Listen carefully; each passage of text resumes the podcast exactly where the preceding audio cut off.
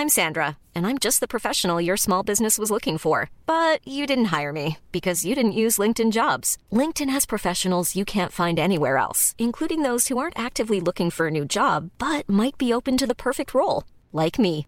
In a given month, over 70% of LinkedIn users don't visit other leading job sites. So if you're not looking on LinkedIn, you'll miss out on great candidates like Sandra. Start hiring professionals like a professional. Post your free job on linkedin.com/people today.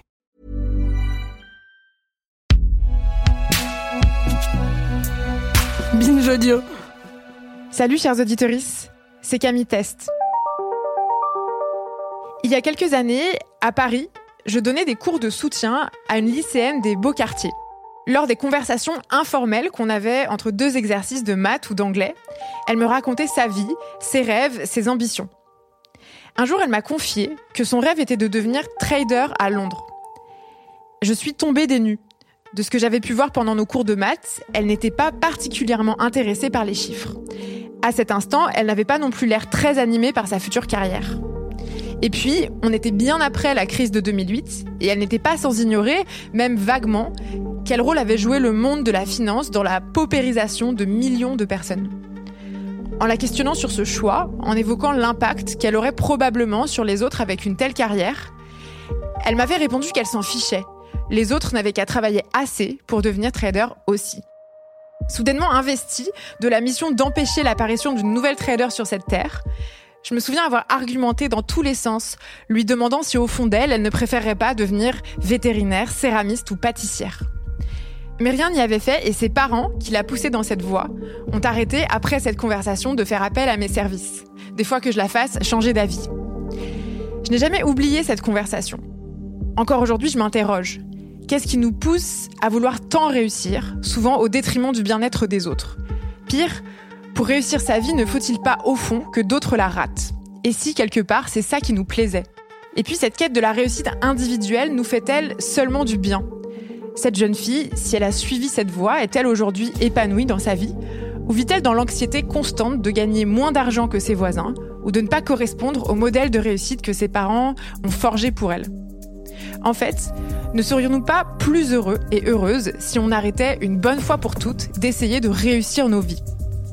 Ça tombe bien. Depuis quelques années, une neuroscientifique s'intéresse de près à ces questions. Sama Karaki, merci d'avoir accepté mon invitation.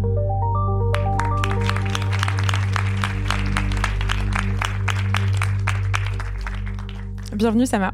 Merci Camille.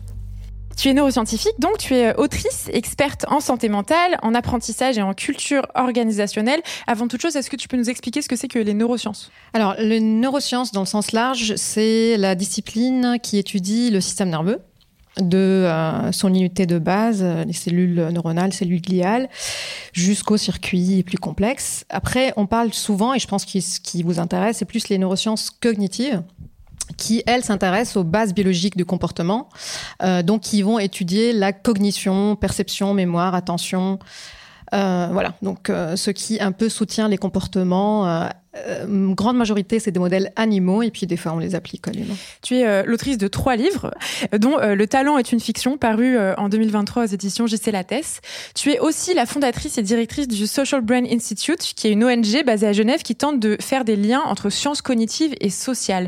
Ça te différencie, ce lien entre sciences cognitives et sociales, un petit peu d'un certain nombre de tes confrères et consoeurs. Est-ce que tu peux nous expliquer en quoi? Et pourquoi tu as fondé cet institut? Alors, je suis neuroscientifique, mais je suis pas très fan de cette discipline. En tout cas, je suis pas très. euh, je suis. Je me méfie un peu de la place qu'elle prend euh, dans les sujets dont euh, ce qu'on va évoquer, euh, parce que euh, on tend euh, à considérer que le neurosciences c'est une perspective plus séduisante, parce qu'on est en train de regarder ce qui se passe dans les cerveaux. Il y en a des IRM fonctionnels, on a des technologies, on a des outils en fait qui sont sophistiqués, et que donc on peut se passer d'autres disciplines. Donc avec cette ce qu'on appelle un impérialisme disciplinaire, hein, qu'on considère que euh, cette approche, elle est plus solide, elle est plus apaisante parce qu'elle est euh, rationnelle. Euh, et donc, euh, bah, on tombe euh, souvent dans le réductionnisme, ce qu'on appelle le réductionnisme, et donc de d'expliquer des phénomènes complexes euh, en les renvoyant à un niveau de preuve euh, biologique, euh, cette fois dans le cerveau. et, euh, bah donc en fait, ça politise et asocialise euh, des questions qui sont beaucoup plus larges que ce corps Et c'est ce que je cherche à faire, pas toute seule bien sûr. Il y a beaucoup de démarches qui cherchent à sortir cette discipline de son champ de laboratoire et puis de dire, ok, c'est ce qu'on sait, ce qu'on sait sur le cerveau, mais euh, qu'est-ce que ce cerveau, une fois incarné dans la société, qu'est-ce que ça peut révéler euh, dans sa complexité? Et donc, c'est de croiser les connaissances avec les connaissances d'autres disciplines qui ont été regardées de haut en quelque sorte par les neuroscientifiques comme euh, les sociologues ou les épidémiologues ou les anthropologues ou toutes les autres disciplines des sciences cognitives.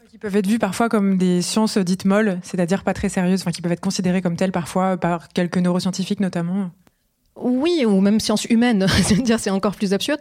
Euh, euh, on n'a pas les mêmes méthodologies, certes, on n'a pas les mêmes approches, et justement, on souffre dans les neurosciences euh, d'approches qui qui sont, euh, comme je le redis, réductionnistes et donc qui sont biologisantes. Donc, on va renvoyer à la biologie ce qui ne tient pas de la biologie, et donc voilà, on se passe en fait des experts de ces facteurs qui nous sont invisibles dans un laboratoire, qui sont les sociologues.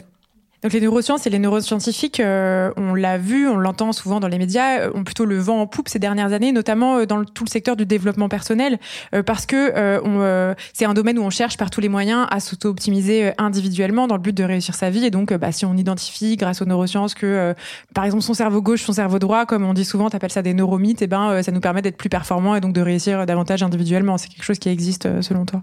Oui, qui existe pas depuis très longtemps parce que un peu ça suit depuis quelques décennies. Il y a cette euh, cette idée qui s'inscrit dans le la théorie du choix rationnel qui nous renvoie en fait à des individus euh, euh, un peu comme le marché le voudrait bien, c'est-à-dire que des individus qui sont qui vont en fait traiter les informations de sorte à maximiser l'utilité et donc on va faire des choix rationnels pour notre bien.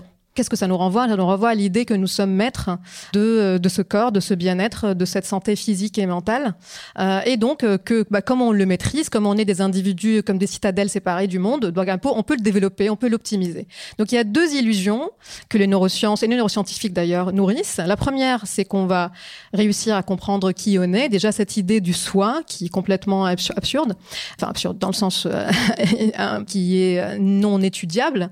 Et la deuxième, c'est qu'une fois que j'ai compris je suis, alors je vais maintenant le développer, le rendre plus beau, plus, euh, plus, plus apaisé, bref. Et donc voilà, on n'est pas des projets séparés du monde. Et donc, euh, comme on n'est pas des projets séparés du monde, ça sert à rien de mener des chantiers euh, d'optimisation. C'est la deuxième illusion qui, qui part toujours de cette, dirais pas complot, je dirais que c'est la conséquence d'individualiser nos, nos combats, d'individualiser nos trajectoires, et donc de nous faire croire que nous sommes que nous avons une autodétermination qui certes euh, peut exister, mais qui est exagérée par, nommons-le, hein, par ce, euh, la forme la plus euh, néolibérale du capitalisme, qui a intérêt aussi à ce qu'on se à ce qu'on soit aveugle à tout ce qui nous entoure et à ce qu'on se regarde sans cesse comme étant des individus séparés du monde. Alors dans un instant, on va se questionner justement sur cette notion de réussite, notamment dans le système néolibéral, euh, une réussite qui euh, est très très individuelle et qui pourrait ne pas l'être. Euh, avant ça, je voudrais qu'on accueille le psychiatre Daniel Batoula. Bonsoir Camille, bonsoir ça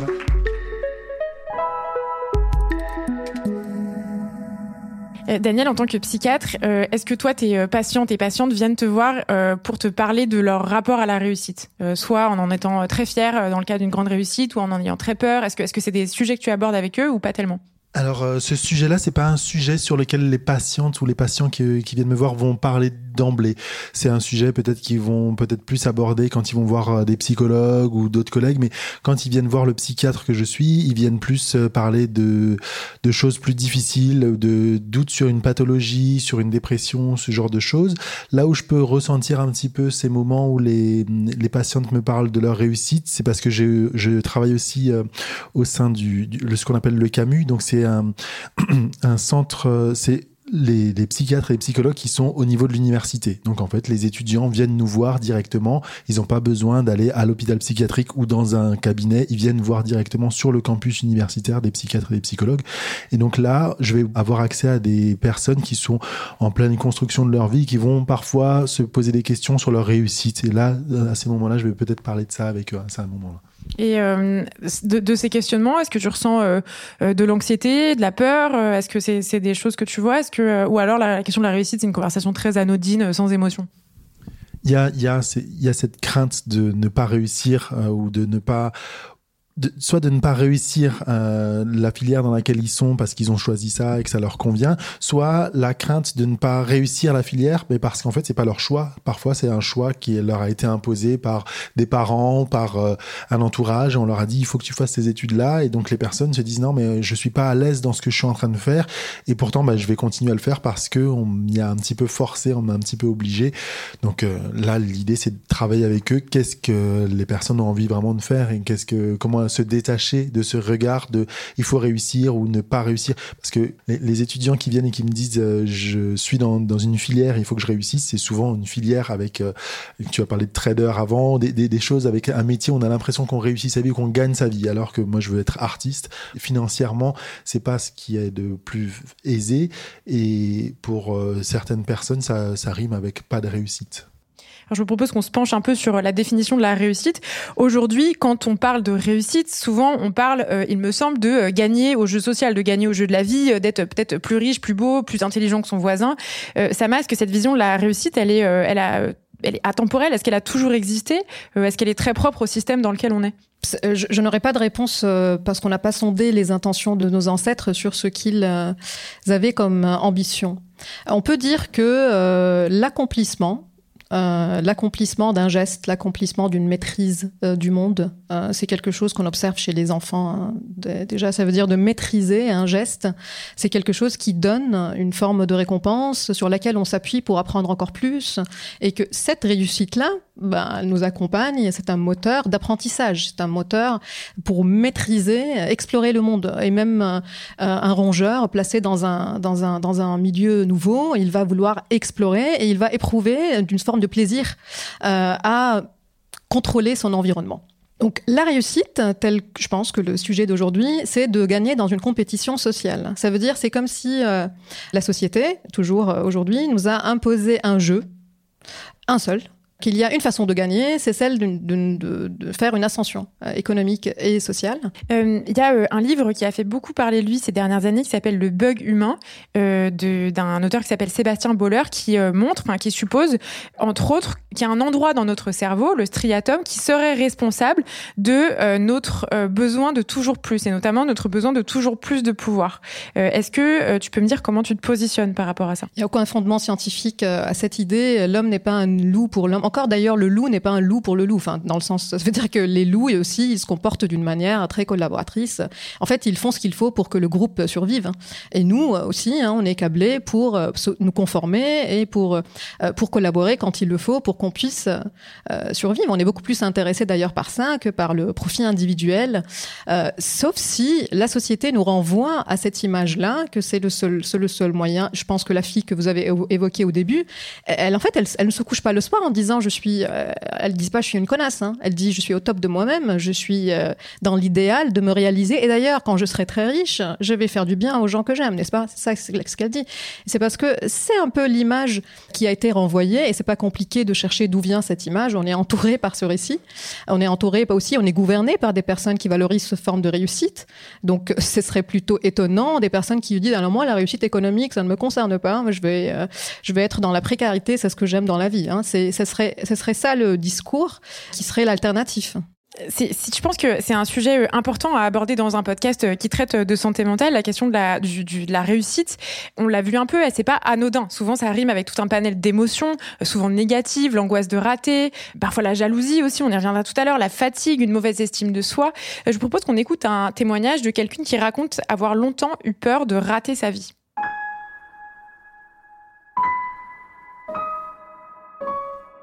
Honnêtement, j'ai très peur de rater ma vie, de ne pas profiter au maximum de chaque instant. Pendant longtemps, ça a fait de moi quelqu'une de très changeante. Je changeais de partenaire souvent car je voulais vivre beaucoup d'histoires d'amour. Je changeais de ville car je voulais profiter du plus d'endroits possible. J'essayais de progresser dans mon boulot aussi vite que possible.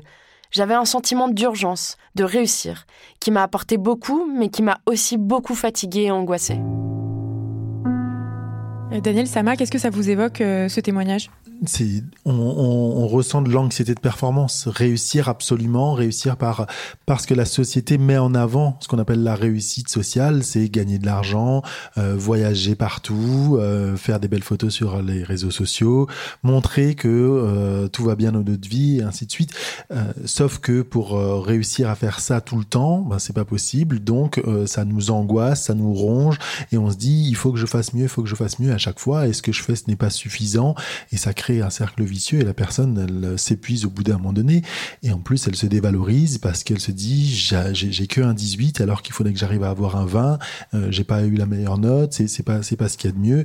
Et, et ensuite il y a, de la comparaison avec les autres personnes en disant ben ce que les autres font c'est moins bien ou euh, ou ça crée de la jalousie tiens elle elle a réussi à faire ça mais moi je comprends pas euh, je, je vais faire mieux ou je vais peut-être même essayer de lui mettre des bâtons dans les roues pour euh, réussir à sa place parce que ben il y a qu'une seule place il y a pas il y a pas beaucoup de place donc euh, donc ça crée ça crée et des problèmes personnels et des problèmes interpersonnels donc de l'anxiété pour la pour la, la, personne qui est dans ce dans ce système là et euh, de la jalousie et des, des conflits ensuite avec des personnes qui pouvaient être proches au départ.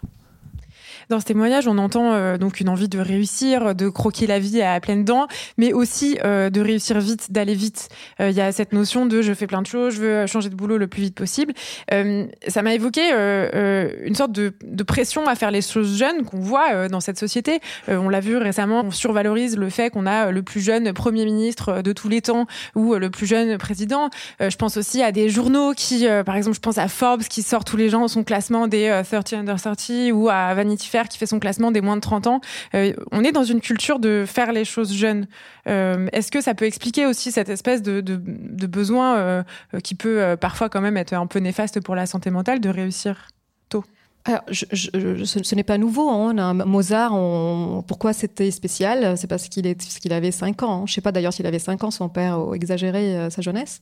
Mais on a toujours été euh, fasciné par le fait que, à condition égale, mais sauf qu'à cette fois, en condition d'âge égale, des personnes euh, vont performer mieux que d'autres.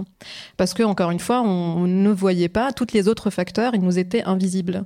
Et donc, par exemple, on compare les enfants à l'école, ils ont le même âge, on les compare en considérant que l'école, c'est l'égalité des chances, et donc c'est à condition égale. Et donc, ce qui nous fascine, c'est que euh, au même âge, des personnes font des choses mieux que d'autres. Donc, où est-ce qu'on peut faire cette comparaison le mieux? Bah, c'est de regarder quelqu'un qui a 10 ans, 20 ans, 30, 30 ans moins que nous et qui arrive, ce qui signifie qu'à condition de temps euh, égal, nous, à la base, on, était baumés et, euh, et, cette personne, elle a réalisé... Euh, donc, par exemple, si on prenait le cas du, euh, Premier ministre, euh, en fait, il, a des conditions extrêmement facilitatrices de cette trajectoire et donc sa jeunesse n'est pas du tout révélatrice d'une brillance supérieure. elle est simplement révélatrice de la trajectoire euh, quasi géographique euh, qu'il a, qu'il a eu. Oui, justement, tu me tends une perche parce que dans ton dernier livre, Le talent est une fiction, euh, tu euh, évoques ce sujet. En fait, tu évoques le fait qu'il y a un mythe autour de la réussite qui est que on réussirait grâce au talent, grâce à une sorte de comme ça de, pouvoir magique que certaines personnes auraient ou pas. Et en fait, toi, tu montres que non, que en fait les, dés sont pipés et que souvent, globalement, les parcours de réussite s'expliquent beaucoup, pas entièrement, mais beaucoup par euh, le lieu de naissance le, lieu, euh, l'histoire, euh, de euh, la culture,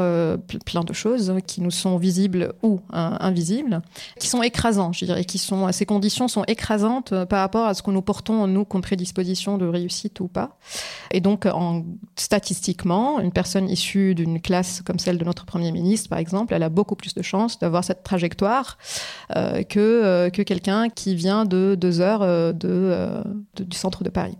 Si je m'éloigne encore plus, ça va être encore moins de, de chance. Donc en fait, il y a le territoire dans lequel nous sommes nés, il y a cet amour ou pas qui est reçu dans le foyer, il y a le vocabulaire qui a circulé, la nourriture qui a circulé. En fait, on est traversé par euh, cette vie, donc que la société est dans notre biologie et que donc euh, pour comprendre la trajectoire de quelqu'un, euh, son âge est un indicateur écrasé sous tout ces, ce sac à dos que j'appelle sac à dos invisible, qui est soit fait de privilèges, soit fait de, de barrières. Et justement, est-ce qu'il y a un moyen, est-ce qu'il y a une façon, un outil pour mesurer objectivement la réussite? Alors, dans, dans, le domaine de la génétique comportementale, on va par exemple s'intéresser à qu'il y a des marqueurs génétiques qui peuvent prédire la réussite. Donc, bah, du coup, il y a des indicateurs qui vont être évalués. Alors, il y, a il y a la réussite scolaire, qui peut être un des critères pour voir est-ce qu'il y a des marqueurs de réussite scolaire dans, sur le génome.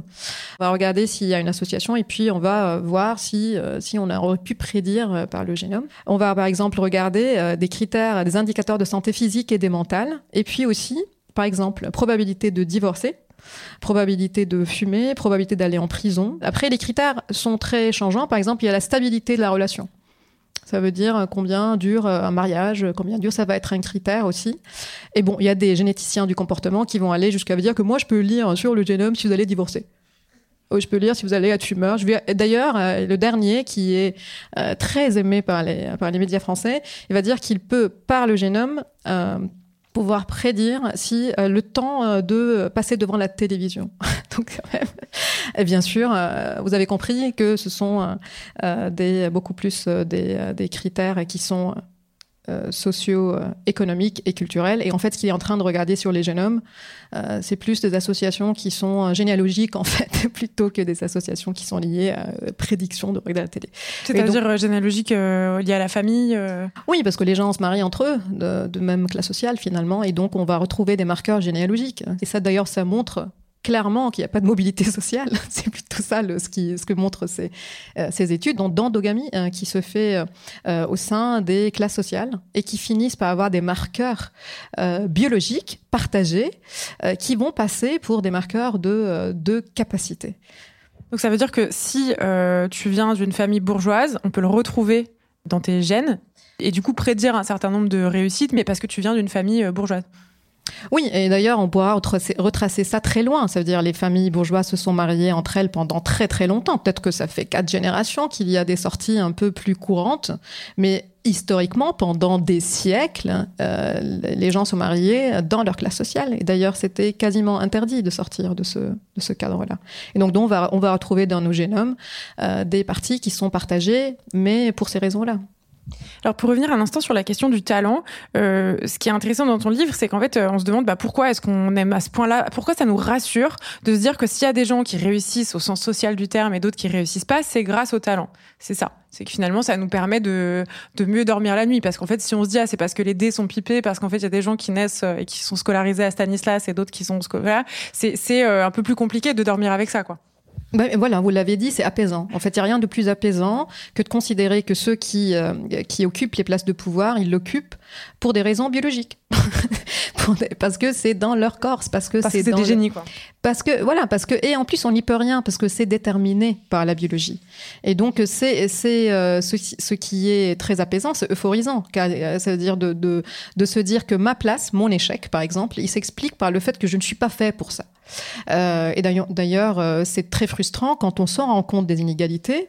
Ce qui est très intéressant aussi, c'est que euh, les mesures de maladies liées au stress, que ce soit maladie mentale ou physique d'ailleurs, le diabète, maladie cardiovasculaire, maladie immunitaire, les cancers, on va les trouver souvent dans les sociétés les plus inégalitaires, pas les sociétés les plus pauvres. Hein sociétés les plus inégalitaires, dans lequel euh, on mesure en fait l'injustice. On la mesure quotidiennement, cette injustice-là. Et donc, il faut quelque chose qui nous apaise. Euh, D'ailleurs, il y a Michael Sandel, qui est prof en philosophie politique à Harvard, qui a écrit euh, sur le mythe de la méritocratie et qui expliquait l'élection de Trump par, euh, par ce, cette colère qui naît de l'injustice, que Trump il a su instrumentaliser pour dire on va gagner contre l'élite Trump parce que il a en fait il est parti euh, euh, il est parti toucher justement à ce besoin de reconnaissance euh, qui, qui était complètement négligé par Obama lui-même. Hein. C'est-à-dire Obama, c'est le président qui a le plus prononcé le terme smart de l'histoire de, des campagnes, en renvoyant cette idée que les brillants, ils vont y arriver, parce que vous pouvez y arriver, même si vous êtes noir, même si vous êtes pauvre, même si vous allez y arriver si vous êtes si vous, si vous allez à l'université en quelque sorte, donc si vous faites preuve de talent. Et donc Trump, il a dit, bah, si vous n'avez pas le talent, je suis là pour vous.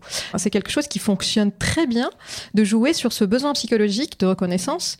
Ça rejoint un peu ma question de départ euh, quand je demandais euh, est-ce que euh, il faut vraiment réussir sa vie, réussir sa vie encore une fois comme tu le disais tout à l'heure au sens de jouer au jeu social. est-ce que c'est pas bah, justement nourrir une société basé sur euh, la compétition et donc qui, comme tu le dis, qui crée des humiliés, qui crée des colères, qui crée euh, euh, toutes sortes d'émotions extrêmement négatives qui nous rendent malades en réalité.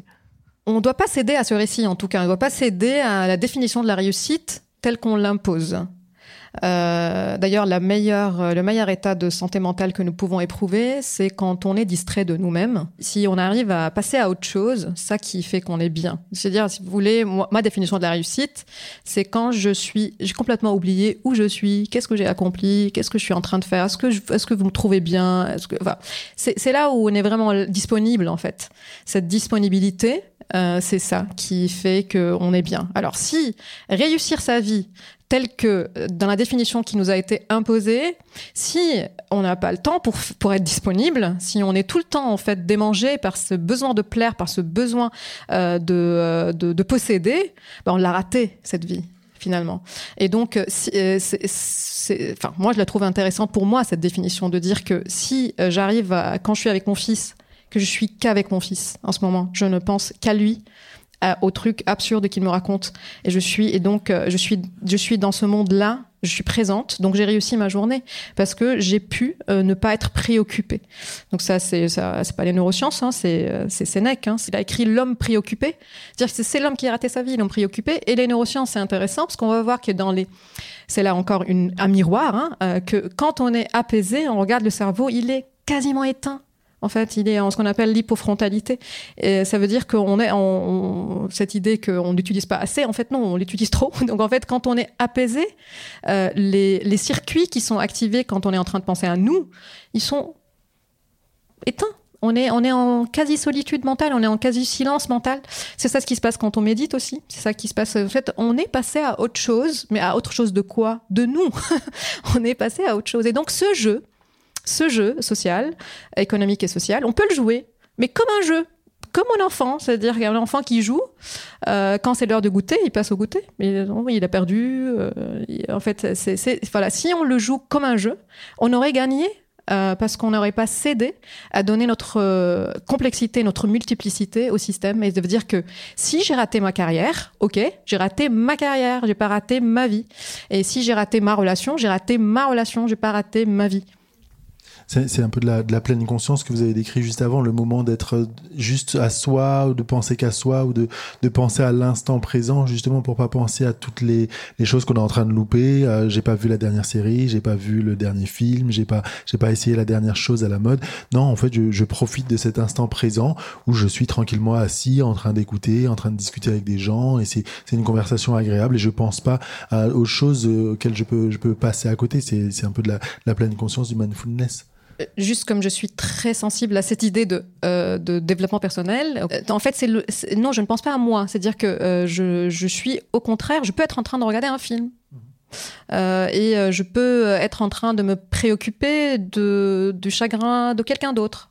Je suis en fait, au contraire, pas préoccupée par mon développement euh, personnel. C'est-à-dire que juste parce qu'il y a une confusion, et je comprends ce que vous dites, mais je clarifie que ce n'est pas ma position. C'est-à-dire que, le développement personnel, qui est une démarche intéressante, de temps en temps, on se dit qu'est-ce que je suis en train de faire, où je vais, euh, voilà. Mais euh, c'est l'inverse de euh, ne pas penser à soi. Et ne pas penser à soi, c'est oublier qu'on est un chantier, oublier qu'on est un chantier qui rate ou qui ne rate pas et qui s'améliore ou s'améliore pas on va euh, continuer à se repositionner un peu vis-à-vis de la question de la réussite et euh, essayer de sortir d'une vision très auto-centrée euh, de la réussite. Je vous propose qu'on continue dans un instant.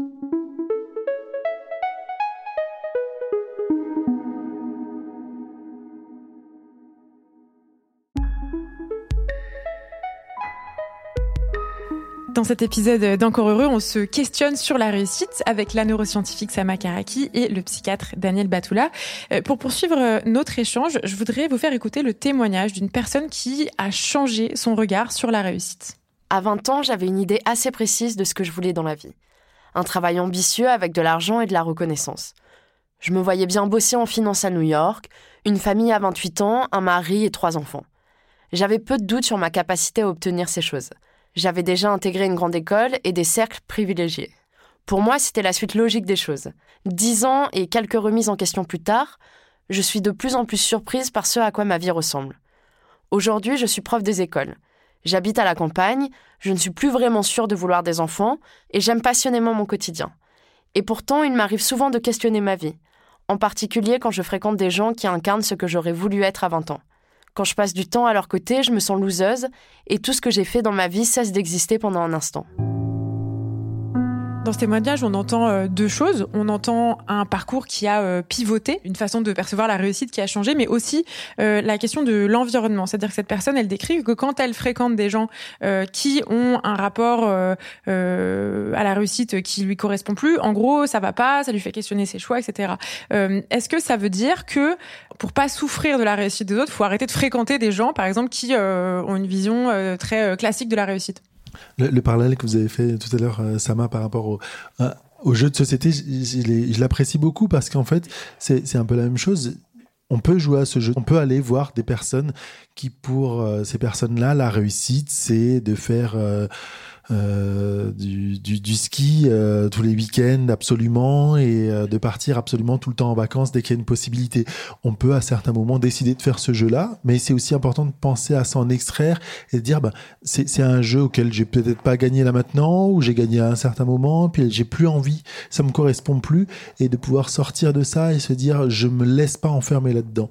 C'est ça, c'est l'idée, c'est de pas se laisser enfermer dans, dans quelque chose qui nous correspond pas ou qui n'est pas en accord avec nos valeurs parce que si on se laisse enfermer dans quelque chose avec lequel ne correspond pas nos valeurs de base, c'est on, va créer ce qu'on appelle une, dissonance cognitive et on va être totalement bloqué dans, dans quelque chose qui nous convient pas et en général ça va créer du stress, de l'anxiété ou d'autres choses et puis on va le si on n'arrive pas à l'exprimer verbalement, on va l'exprimer de façon corporelle et on va avoir des soucis euh, digestifs ou des, des, des soucis euh, musculaires ou articulaires et de la somatisation. Donc c'est c'est important de pouvoir s'en rendre compte, de savoir quelles sont nos valeurs et de ne pas s'enfermer dans dans quelque chose qui ne nous correspond pas entièrement, mais on peut y aller de temps à autre, il y a pas c'est pas interdit non plus. Moi, je pense que le problème là peut être aussi euh, ce que renvoient ces personnes à cette fille. Parce que si on nous regarde de haut, bah, c'est normal qu'on ne se sente pas bien. Comme je ne crois pas qu'il y a une définition de réussite euh, de vie et, euh, visiblement, elle est contente des choix qu'elle a fait.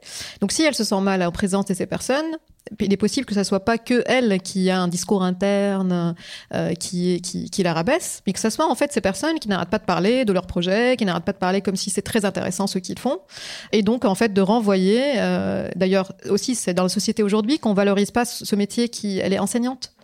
Euh, bah, en fait, euh, voilà, si, si, si, être enseignant ou enseignante devient pour nous un métier euh, ultra valorisé, et eh ben en fait, elle sera la, la, championne de ce groupe. Et donc, ça renvoie aussi à ce que nous avons collectivement décidé de mettre comme étant les vainqueurs et les vaincus dans le système. et donc, je ne dirais pas qu'il faut pas aller voir nos amis qui font autre chose, mais il faut aller, il faut ne pas aller voir les gens qui ne parlent que de profession, déjà.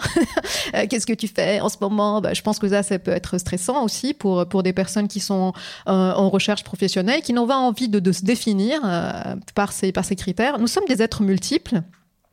Et donc, nous avons droit de, d'exercer cette multiplicité dans les sphères les plus euh, intimes aussi de, notre vie. Donc, je pense qu'il y a un effort collectif à faire, euh, à ne plus céder à ce besoin de sonder ce que fait l'autre, euh, sonder ce que euh, moi par exemple euh, dans l'école de mon fils ils ont 7 ans euh, je me dis qu'il y a un exercice que j'aimerais qu'ils qu'ils arrêtent de faire, c'est de demander aux enfants vous avez fait quoi pendant les vacances?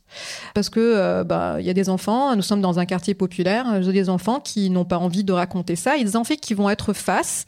Euh, D'ailleurs la jalousie, bon la jalousie, pourquoi on lui fait la guerre? C'est euh, un sentiment qui peut être complètement légitime hein, de le sentir, et donc de ne pas de ne pas que ça soit pas un sujet les performances et les possessions euh, présents. Et en fait on a un effort à faire au niveau de nos amitiés aussi, euh, pour ne pas renvoyer ce qu'aujourd'hui est valorisé comme étant des réalisations euh, dans la figure euh, de nos proches à chaque fois qu'on en avons l'occasion. C'est comme on en avait parlé pardon, de, dans, dans l'épisode sur le travail, où l'idée c'est de euh, ne plus poser la question aux gens, de, ou, ou répondre différemment à la question qu'est-ce que toi tu fais dans la vie? Ben moi je fais de la natation, voilà, c'est quelque chose que j'ai fait, et, mais c'est pas un métier. Et, et ça c'est toujours, euh, j'aime bien cette euh, de, de répondre à cette question de cette façon-là.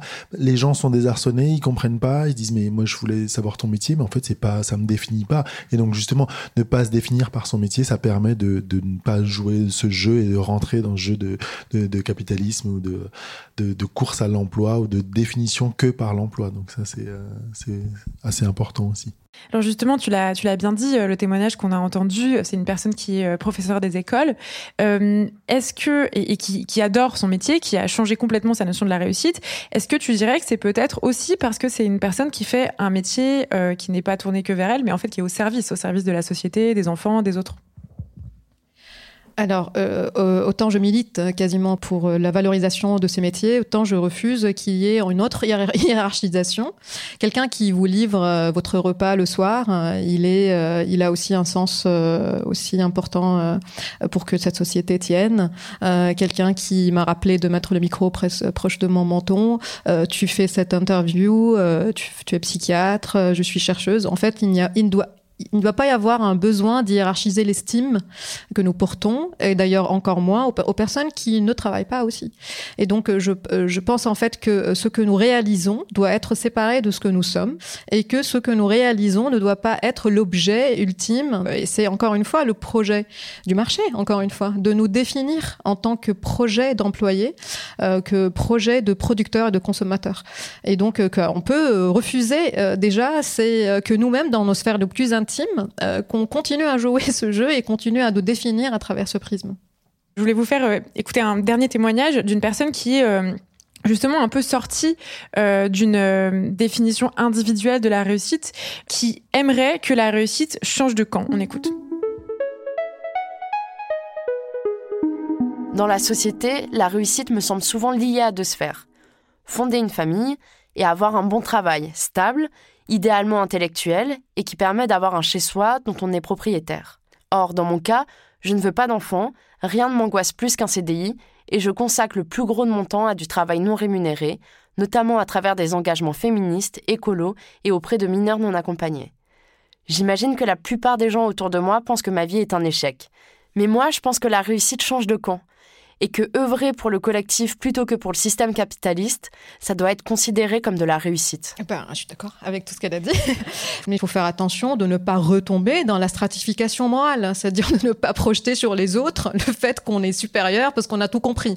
Donc c'est ça ce qui se passe aussi, c'est que finalement c'est une question d'estime euh, dans laquelle on euh, ne euh, on n'écrase pas les autres, hein, parce que c'est pas parce qu'on a quitté ces modèles qu'il faut qu'on ait l'impression d'avoir euh, d'une autre forme de réussite dans laquelle on va reprendre la compétition sociale, dans laquelle on va recréer euh, des idoles, des personnes brillantes, des personnes qui expriment les causes écolo et brillantes euh, et féministes mieux que d'autres. Et en fait, ce système se reproduit. Donc, par exemple, le concours de la personne la plus militante ou la plus déconstruite, c'est de ça dont tu parles, de, la plus tournée vers les autres ou qui performe le plus. Euh, voilà, et cette fois-ci, ça ne sera plus une forme de possession de, de matériel, ça serait plus une forme de condescendance morale qui va s'imposer aux autres. Donc en fait, de, vraiment de euh, l'idée, ce n'est pas dans quelle sphère on s'épanouit. L'idée, c'est euh, ne pas s'épanouir en considérant qu'il faut que j'occupe une place dans la stratification, dans l'hiérarchie par rapport aux autres. Est-ce que je voudrais revenir un instant quand même sur ces métiers que appel au service. Je parlais tout à l'heure d'une prof des écoles mais euh, en fait des métiers qui sont quand même tournés vers la société, vers les euh, besoins fondamentaux. Mais tu donnais d'autres exemples. Euh, je crois que tu donnais l'exemple des livreurs qui sont aussi des métiers du care en fait finalement. Est-ce que d'un point de vue bah, neuroscientifique, d'un point de vue voilà d'analyse de, nos besoins fondamentaux, on peut dire que quand même se tourner vers les autres, ça fait du bien? alors, il y, a beaucoup d'études sur ce domaine. Il y a un penchant qui est beau, il y a un penchant qui est un peu inquiétant. C'est-à-dire que ça nous fait du bien de faire du bien, mais à ceux qui nous ressemblent. Ça veut dire que euh, on va en fait faire des études sur euh, un geste généreux et en fait on va trouver que euh, comme on a plus d'empathie pour les gens qui nous ressemblent, ça nous fait du bien de leur faire du bien. Ça nous fait absolument rien de faire du bien aux gens qui ne nous ressemblent pas et qui d'ailleurs ne partagent pas les mêmes valeurs que nous, voire ça nous fait du bien quand on les, les voit un peu ratés quoi. Et donc, je, je, crois que il faut aussi questionner notre considération de l'altruité parce que on ne la distribue pas de la même façon à tout le monde. Euh, on n'est euh, pas attendri par les mêmes animaux. Euh, on n'est pas attendri par les mêmes morts. On n'est pas choqué par toutes les guerres. on n'est pas choqué par toutes les violences. Sur la question de l'empathie, tu dis ça nous fait du bien de faire du bien aux gens qui nous ressemblent. Mais du coup, si euh, on, étend les gens qui nous ressemblent, c'est-à-dire on s'intéresse aux autres, plus tu parles de plus de mixité dans les écoles, par exemple, j'ai déjà entendu parler de ça, euh, qu'on s'intéresse plus euh, aux autres, bon, peut-être à travers le voyage, mais en fait pas, pas seulement, enfin qu'on va en fait qu'on augmente le champ des gens dont on considère qu'ils nous ressemblent. Est-ce que ça peut pas nous aider aussi à, à prendre plaisir en fait à faire du bien à plus de personnes? Oui, alors du coup, une mixité sociale, on n'a pas besoin de passer par ce sentiment parce que naturellement, on voit pas l'autre comme quelqu'un différent. C'est ça l'avantage de la mixité sociale. Plutôt que de faire des formations à l'empathie, euh, ce, qui, ne marche pas, c'est en fait de créer l'empathie naturellement. Parce que comme j'ai l'empathie pour les personnes avec qui je partage des expériences, bah donc en fait, créons des expériences partagées dès l'enfance. Euh, je n'ai plus à dire il ne me ressemble pas, je n'ai pas de l'empathie pour lui et je vais travailler sur moi. C'est beaucoup mieux euh, de construire euh, des sociétés qui sont qui nous ouvrent à cette forme de, voilà d'empathie plutôt que que de garder les sociétés telles qu'elles sont et puis après de former à l'empathie. Donc, du coup, ça pourrait être intéressant peut-être de, de se mettre dans des situations où on a un cercle social un peu différent, c'est-à-dire d'aller euh, avec des personnes qui nous ressemblent peut-être moins le temps d'une soirée ou le temps d'une journée ou le temps d'une même d'une semaine peut-être et, euh, et, et être avec ces personnes qui ont une vision qu'on ne partage pas entièrement, mais ça nous apprend peut-être cette empathie-là, même si c'est des personnes qui ne sont pas féministes ou qui ne sont pas anticapitalistes, mais on va les côtoyer, on va peut-être voir un petit peu euh, comment ça va se produire et comment on va développer une empathie ou développer une, une, euh, une réflexion autre. Euh, il faut qu'on soit en forme pour... pour, le faire, parce que euh, comme on aime bien aussi être dans le confort de l'homogénéité, être dans le confort euh, de ce qu'on appelle l'endogroupe, hein, des gens qui, pensent comme nous. Et donc, en fait, euh, ce travail est pénible. C'est pour ça que c'est beaucoup plus pénible de le faire, de le faire à l'âge adulte, plutôt que de grandir en fait dans une famille dans laquelle tonton il a ses propos. Voilà, il est là je vis avec ses propos. Et euh, je fais avec et je peut-être que des fois j'arrive à, lui passer euh, mais je ne fais pas ça comme un travail de déconstruction active parce que déjà c'est pas moi de le faire. Euh, c'est pas encore une fois à la personne qui est opprimée de faire ce travail. Mais par contre qu'on s'isole pas dans nos sphères. Mais je pense que naturellement, on est entouré de membres de famille, on est entouré de personnes euh, partout hein, qui ne pensent pas comme nous. On n'a pas à forcer ça. Et en fait, on a aussi un travail à faire pour contrer les algorithmes des réseaux sociaux qui nous enferment dans ces bulles. Euh, voilà, si vous écoutez dire euh, je comprends pas comment il pense ça, alors oui, c'est parce que en fait vous êtes enfermé dans une bulle. Après, on a le droit de le faire. Moi, je lis tous les commentaires.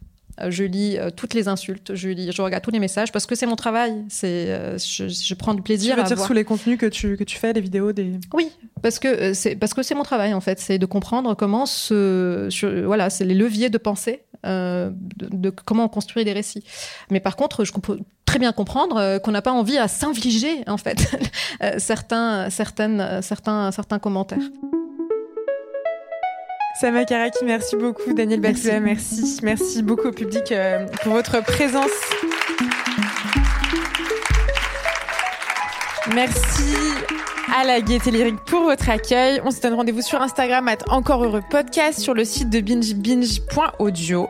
Euh, vous y retrouverez des ressources, toutes sortes d'informations. Euh, l'émission a été réalisée par Tila Ravu, produite par Charlotte Bex. Les témoignages ont été lus par Charlotte Bex. Merci beaucoup.